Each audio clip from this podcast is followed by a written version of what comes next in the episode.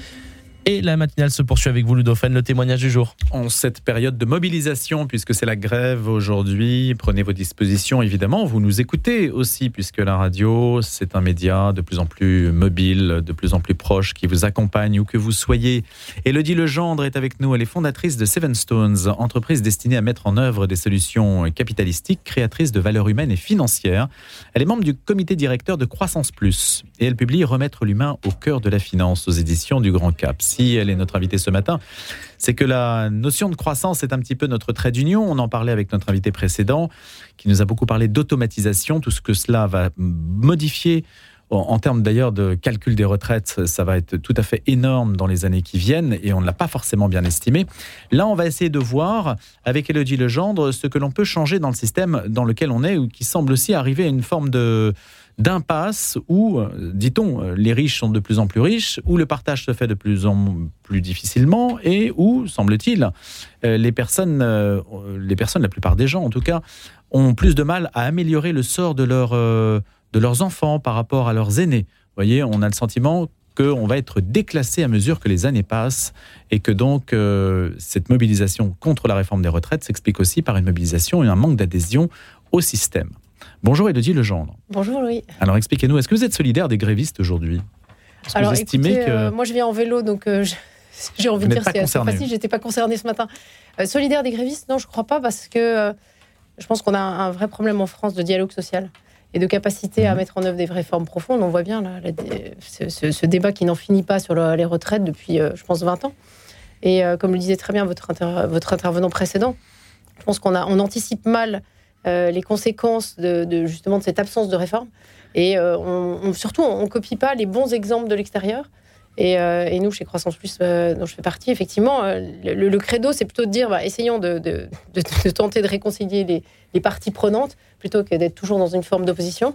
Et menons de toute façon des réformes qui s'imposent, parce qu'à un moment donné, on ne peut pas justement être dans une logique de déclassement permanent de chacun, qui, s'explique entre autres par la, difficulté à mettre en œuvre des mesures qui parfois paraissent radicales, mais euh, sont euh, finalement au service du bien de tous. Mais il y a ce sentiment de déclassement, justement, que la mobilisation contre la réforme peut être dit de manière euh, inconsciente aussi.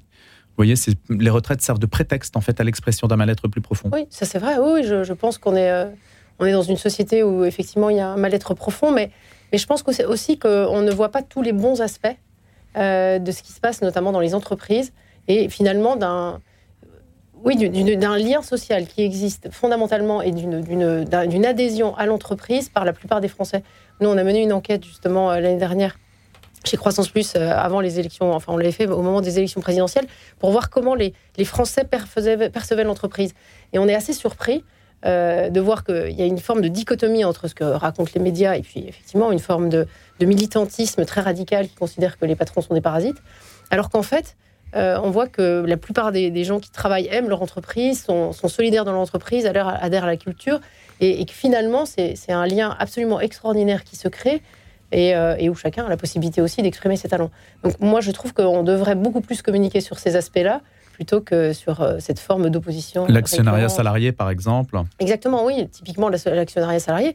On parle beaucoup en ce moment du dividende salarié, dans une forme, encore une fois, d'imposition d'un modèle, en disant finalement en prenant beaucoup l'exemple, je pense, sur les entreprises du CAC 40 où euh, on dit bah, les, les, patrons gagnent énormément d'argent et puis tous les gens en dessous, euh, c'est pas vrai dans les PME et les ETI. Enfin, la, plupart, dans la plupart des cas, il n'y a pas une telle dichotomie salariale entre euh, les personnes qui ont les, emplois les plus simples et les patrons. C'est, je pense encore une fois, c'est une vision un peu manichéenne. Et à l'inverse, nous, on milite beaucoup pour ce qu'on appelle le partage des fruits de la croissance. C'est comment est-ce qu'on peut dans les entreprises, favoriser l'actionnariat salarié, mettre en œuvre des, mécanismes de participation au-delà de ce qui existe déjà et faire passer des, réformes. Mais pour tout vous dire, euh, on est allé plusieurs fois au ministère et c'est pas toujours bien reçu. Ah parce qu'il y a d'autres, bah oui, parce qu'il y a d'autres agendas prioritaires bah, qui sont, euh, comme on le voit aujourd'hui, euh, comme il y a des antagonismes très forts sur certains points, notamment les retraites, notamment le, partage de la valeur, avec aujourd'hui une, un paysage politique qui est, où il y a énormément d'extrêmes qui, qui, qui, polarise le débat. Oui, qui polarise le débat et qui du coup empêche qu'il y ait des débats de fond qui soient menés, notamment sur ces thèmes. Et on voit qu'il y a quand même d'autres pays euh, où ça fonctionne. ça marche. L'actionnariat salarié est beaucoup plus répandu. Il n'y a pas une fiscalité complètement ubuesque et qui change tout le temps. Et, en l'occurrence, il y a justement un partage des fruits de la croissance qui se fait de manière beaucoup plus générale et, moi, je pense que c'est des voies qu'on doit absolument explorer en France. Alors, Elodie Legendre, dites-nous, parce que votre vision est clairement inspirée, dites-vous, de la doctrine sociale de l'Église, elle est ordonnée au bien commun. Euh, votre but, vous faites des fusions-acquisitions, votre but c'est de faire des mariages réussis. Vous dites que les, dans la plupart du temps, enfin pas la plupart, un tiers des fusions-acquisitions sont des pertes de valeur pour les entreprises. Alors ça, deux tiers. Deux tiers. C'est les statistiques. Ah ouais, deux tiers. c'est pire encore. Comment est-ce qu'on mesure en fait cette perte de valeur? Alors il y a deux choses, il y a deux éléments. Il y a ce que vous faites d'abord et comment euh, euh, comment, au-delà de la présentation euh, dans les mots, comment faire euh, admettre, comment faire, comment concrétiser en fait une vision ordonnée au bien commun dans ce monde de l'entreprise? Je dirais surtout dans le monde des fusions-acquisitions. Bah, ça, vient d'une intuition de départ. C'est que moi, avant, je, je, faisais le bon privé avant de monter mon entreprise il y a 15 ans. Et je rencontrais en permanence des dirigeants qui avaient des questionnements divers et variés sur comment est-ce que je transmets mon entreprise à mes enfants, comment est-ce que je la vends, comment est-ce mhm. que je la transmets à mes salariés, comment je fais de la croissance externe? Et par ailleurs, vous aviez des statistiques qui démontraient que deux tiers des opérations de fusion-acquisition étaient destructrices de valeur. Et pour des raisons qui sont assez simples. Euh, la première étant qu'on anticipe assez mal les différences de culture d'entreprise qui, donc, qui se constatent dans des fusions et que, à, l'aune de cette, de cette forme d'ignorance, eh bien, on crée là encore des antagonismes, des gens qui, bon, qui essaient de défendre leur pécré carré, l'intégration ne fonctionne pas et du coup, il y a une destruction financière à terme. Il y a aussi enfin, une autre conséquence, c'est qu'il y a une fuite des talents qui fait que bah, l'entreprise a moins de valeur parce qu'elle perd des éléments clés. Et puis que parfois aussi, on anticipe mal euh, les synergies, on les surestime, etc. Et donc, euh, nous, on s'est simplement dit, bah, comment est-ce qu'on peut faire mentir les statistiques? En remettant les fondamentaux à l'œuvre, c'est-à-dire euh, finalement l'histoire de, rencontre entre des entreprises sur un projet d'acquisition, de fusion, c'est souvent in fine une histoire humaine. C'est des gens qui se disent, bah oui, on a envie de partager une histoire ensemble. Moi, j'ai envie de vous transmettre toute, mon, toute mon entreprise qui existe parfois depuis des générations. Euh, je vous fais confiance pour le faire, mais en revanche, j'ai envie que vous en assuriez la pérennité. Et donc, euh, on s'est dit, bah, comment est-ce qu'on peut faire cela? Donc, en se disant que finalement, il y, y, a des fondamentaux assez simples. C'est que euh, la culture, c'est un, acquis, c'est un atout d'une entreprise. Euh, une entreprise, ça a des singularités. On doit pouvoir les, considérer, les valoriser, et pas uniquement sous des aspects financiers. Donc, on a mis, nous, l'extra-financier au cœur de notre méthodologie il y a 15 ans.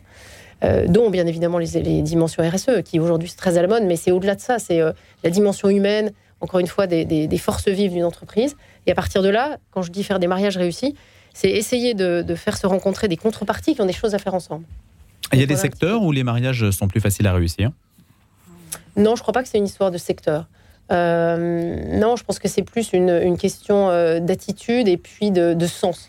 Euh, c'est un peu comme tout à l'heure la question de la croissance. Croissance sans sens, j'ai envie de dire, c'est ruine de l'âme, mais c'est aussi mmh. ruine des entreprises. Et, et nous, ce qu'on essaie de faire, c'est non, on est tout, on, travaille dans tous les secteurs. On est des généralistes revendiqués, c'est ce que je dis souvent.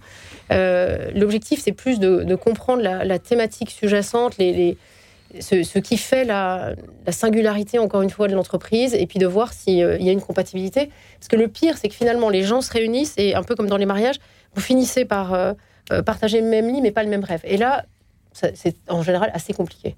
Donc, nous, on essaie d'intervenir pour empêcher ça, et puis anticiper cela aussi. Alors, dans le cas d'une fusion, mais dans le cas d'une acquisition, c'est quelqu'un qui vend son entreprise, qui finalement veut en tirer le meilleur prix. Oui, mais vous savez, derrière la question du prix, il y a. Mais qui veut la transmettre quand même à. Ouais, je pense qu'il y a quand même une, histoire souvent de passage de témoin. Parce que quand hmm. vous êtes entrepreneur, vous avez un attachement viscéral à votre entreprise. Vous vivez avec, vous dormez avec, vous passez vos vacances avec. Euh, enfin, c'est votre vie. Euh, c'est souvent l'enfant de la famille euh, pour ceux qui n'en ont pas eu, ou le quatrième ou le cinquième pour ceux qui en ont déjà eu. donc, cette, cette, dimension fondamentalement, j'ai envie de dire psychologique, presque viscérale, euh, doit être prise en considération. Et moi, je, rencontre tous les jours des entrepreneurs qui me disent, moi, je ne veux pas vendre à n'importe qui. Et même qui parfois vous disent, je ne vendrai jamais à tel ou tel. Euh, parce que justement, y a, ils ont une, ils ont une, une conscience importante, enfin oui, élevée de ce qu'ils veulent transmettre et permettre aussi à leurs salariés, parce qu'en général, ils considèrent pour beaucoup leurs salariés comme une part de leur famille. Hmm. Donc la dimension de la pérennité, elle est très importante, et c'est indépendamment de la taille des entreprises. Donc normalement, il le dit le genre, si la personne euh, ne veut pas vendre à n'importe qui ou a une idée assez précise, logiquement, le mariage, euh, comme dans la vie, hein, vous faites un choix, le mariage devrait réussir, puisque si vous êtes exigeant, plus vous êtes exigeant, plus vous calculez, plus vous calculez, plus vous risquez, plus vous avez des chances de faire le bon choix. Exactement. Donc ça, on essaie justement de travailler sur le choix euh, en amont. Donc c'est ça en fait l'idée. Définir ce qu'on appelle un indice de variabilité. Essayer de voir comment. Ah oui, c'est mesuré comme sont- ça. Ouais, Mmh. ouais, enfin, en tout cas, nous, on Indice l'a- de on l'a- on l'a-. On défini comme ça. Et puis, euh, avant, on fait ce qu'on appelle un, un ADN check, c'est-à-dire on passe en revue un, un questionnaire pour voir justement quels sont les, les fondamentaux de l'entreprise. Et puis après, bah, quand ça se passe mal, parce que ça se passe mal aussi dans les couples, on intervient en médiation. Donc, on a développé une pratique de médiation, ce qui est assez original en fusion-acquisition, où on essaie de trouver euh, un peu de paix dans des conflits qui, euh, souvent, ont, comme première conséquence de, faire que les patrons dorment moins, mais surtout que les personnes morales des entreprises et donc les salariés sont euh, en général assez euh, perturbés aussi. Donc, on intervient aussi pour essayer de débrouiller euh, ces, situations difficiles et puis y trouver une issue favorable, qui passe parfois par une séparation, c'est vrai, comme dans la vie, mais, mais où on essaie en tout cas de retrouver la paix et de la sérénité. Quand on veut vendre une entreprise, comment fait-on? On passe par qui? Il y a des agences matrimoniales comme les Alors, bah, on en fait partie d'une certaine manière. On est une agence matrimoniale, oui, c'est ça. Alors, il y a, euh, oui, effectivement, des boutiques de fusion-acquisition, des banques, euh, il y a énormément d'intervenants. Mais, mais qui ont peut-être des éthiques mais différentes. des éthiques différentes, exactement. Nous, notre, euh, notre mantra, c'est de se dire, euh, en fait, je pense que pour avoir une, une dimension justement de service du bien commun, il faut bien savoir qui on sert. Et nous, on a choisi de servir les entrepreneurs et les, les entreprises familiales.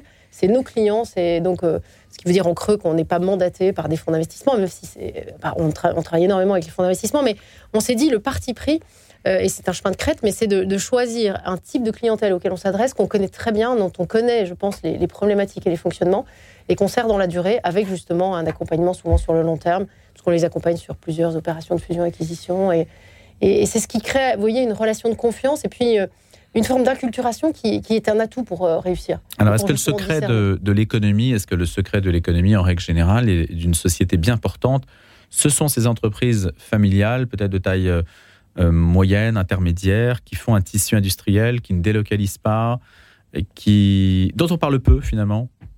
Bah oui. euh, mais est-ce, que la France se porte bien de ce point de vue-là, Elodie Lejeune Non, alors on est plutôt en retard. Euh, typiquement, l'Allemagne réussit beaucoup mieux que nous à créer euh, des, des ETI parce que justement, ils ont à la fois une fiscalité et puis un- tout un système économique euh, beaucoup plus favorable à la transmission.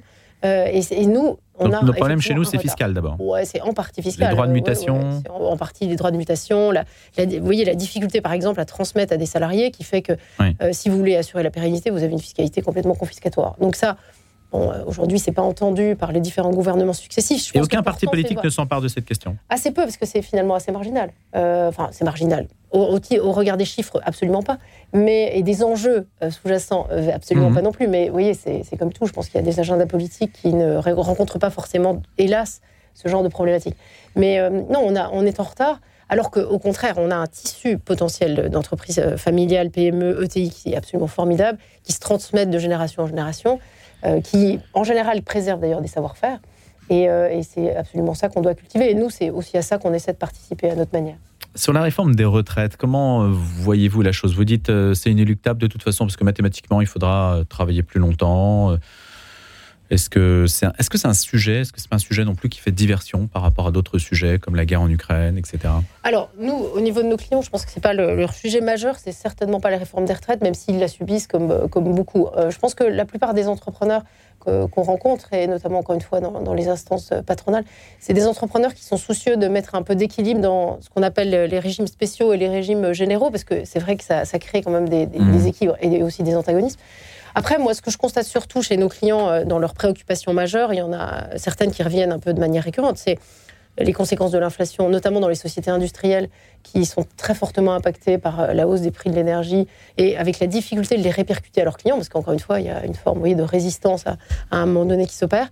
Euh, L'autre point sensible, c'est aussi la, hausse des taux. Euh, on le voit, hein, on a vécu une période absolument exceptionnelle de taux bas qui faisait que le crédit était très peu cher. Aujourd'hui, on a un crédit beaucoup plus élevé, donc qui a une conséquence sur euh, l'investissement des entreprises et leur capacité à, avoir accès à, des financements. Il y a aussi des, directives européennes qui sont beaucoup plus contraignantes sur ce qu'on appelle les opérations à effet de levier, et d'ailleurs avec un certain nombre de points positifs, mais quand même, ça a des conséquences. Euh, Donc facture énergétique, ça on sait que ça fait x2, x3, x4, hein, Ouais, parfois fois 10 même. hein. x10. Vous savez, pour ceux qui n'ont pas euh, de contrat euh, qui était jusqu'en 2023, moi j'ai des clients qui ont une facture d'électricité qui a augmenté de. de- Les, les taux, bon, bah, ça, ça remonte, évidemment. Alors, est-ce que ça, ça hypothèque euh, ça hypothèque justement la santé de l'économie française, parce que l'INSEE, on le disait tout à l'heure, annonçait un, un taux de 2,6% pour 2002, mais ralenti en fin d'année. Mais 2,6% de croissance, nous dit-on. Bon, ce chiffre, on voit bien qu'il est aussi très insuffisant, puisqu'il ne dit rien de la répartition aussi de, de la richesse. C'est un sûr. chiffre abstrait. Ouais, tout à fait. Voilà, donc ça, on a toujours ces indicateurs-là. Est-ce qu'il faudrait créer d'autres indicateurs euh, Elodie Legendre D'autres indicateurs, moi je pense que ce qui, est- ce qui serait intéressant, c'est de mesurer euh, des indicateurs un peu plus, euh, un peu plus concrets sur euh, la dimension du lien, sur la dim- enfin encore une fois sur la dimension du lien social, sur euh, justement l'adhésion des, l'adhésion des, des gens à leur entreprise, euh, sur euh, une forme de, enfin, je pense qu'on on a toujours une, une tendance en, en France, notamment hein, particulièrement, à voir le négatif. Et nous, ce qu'on essaie de prôner, c'est un peu plus d'enthousiasme et, et de joie. Et de- vous voyez, pas dans un mode, euh, comment dire, euh, wishful thinking un peu idiot. Mais c'est simplement de, de voir le positif et de construire, construire à partir du positif. euh, parce que c'est ça qui emporte les gens et qui justement est un, un- un ciment du lien. À côté de ça, on voit- Alors, on le disait tout à l'heure avec Denis Jacquet, on voit quand même dans les entretiens d'embauche, euh, choses comme ça, on voit des- une sorte de déliaison euh, de la part des jeunes qui se disent, euh, c'est- un sentiment qui est assez fréquent. La vie de l'entreprise, c'est pas finalement leur priorité. La première chose qu'ils demandent, il y a deux questions qu'ils demandent, c'est l'impact carbone de l'entreprise et puis si euh, si hum, s'il y a du temps libre ou des choses comme ça, vous voyez, C'est- Ouais. des 35 bah oui, heures. alors, moi, je le constate. Mais je c'est-à-dire, pense le que- métier n'est pas la notion de métier a tendance à, à s'étioler quelque peu et, toute la passion qu'on peut y mettre, non? Vous percevez ou- Moi, je ne le perçois pas, euh, nous, dans notre entreprise, mais euh, peut-être que c'est une chance. Euh, Moi, je pense que les, les- les jeunes générations ont une aspiration au sens beaucoup plus, euh, beaucoup plus développée, et le Ouais. Covid a été un accélérateur en la matière, parce que euh, finalement, quand vous vous retrouvez chez vous à méditer pendant deux, pendant deux mois en confinement sur le sens de la vie, euh, peut-être que ça, redit, enfin, ça redéfinit un certain nombre de priorités. Ce que, moi, ce que je vois, c'est que effectivement, les gens, enfin, les, jeunes qu'on on embauche, ils ont absolument besoin d'avoir du sens. La culture d'entreprise, c'est un élément fondateur quand même pour eux et un élément d'attractivité. On le voit dans tout ce qui est euh, la marque employeur aujourd'hui, euh, c'est comme ça qu'on l'appelle. Et effectivement, ils veulent un équilibre de vie parce que je, pense que par rapport à, nos générations, euh, le travail n'est pas l'essentiel. Et puis il y a aussi une autre répartition des tâches dans le couple qui fait que finalement, on doit répondre à ça. C'est-à-dire comment est-ce qu'on veut être pertinent euh, en, en ayant des gens qui sont quand même impliqués et surtout à qui on dit, on donne la possibilité de développer leur talent. Moi, je pense que le- la règle fondamentale, c'est ça, parce que dans tous les jobs, et notamment dans, dans les jobs ouvriers où il y a des savoir-faire euh, extraordinaires, si on valorise euh, ces jobs-là, bah, évidemment, il y aura des gens qui auront envie de les faire. Mais en France, on a passé notre temps à penser qu'il fallait faire euh, 5 ans d'études ou plus pour être euh, quelqu'un de respecté et respectable. Or, je pense que c'est pas du tout le cas. C'est on, on a chacun sa place par rapport à ses, à- à ses talents. Et même dans un monde robotisé, il y a besoin d'un certain nombre de tâches qui sont des tâches à valeur ajoutée parce que simplement, c'est des tâches de service.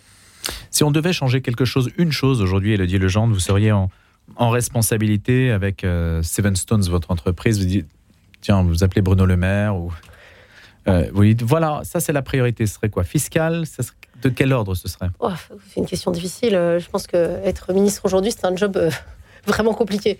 Je pense que oui, il y a- il y, a effectivement des réformes fiscales à faire, évidemment. Et surtout redonner de la responsabilité à, l'entreprise, à l'initiative, vraiment, et à la responsabilité individuelle, pour éviter que l'État prenne en charge un plein, plein, plein de choses qui, au final, enfin, accroissent la dépense publique, ce qui est quand même un des gros problèmes français, et pas forcément avec une efficience de terrain. Et, euh, et quand vous voyez l'inflation des normes en France et la difficulté, enfin, on a une capacité à, en- vous voyez, à empiler des strates qui font qu'in fine, on ne, on ne résout pas les problèmes, on les complexifie encore plus. Donc je pense que vraiment la simplification qui a été euh, euh, toujours mise en avant par les différents gouvernements, mais jamais in fine mise en œuvre, est un vrai problème français. Donc ce serait ma première tâche. Finalement, euh, réaliser le choc de simplification. C'est ça, Voilà, tout simplement. Les mots sont là, il suffit de le faire. exactement. Merci Elodie Legendre de nous en avoir Merci, parlé. Louis. Et puis on se reportera à remettre l'humain au cœur de la finance aux éditions du Grand Cap. Merci d'être venu ce matin dans nos matinales.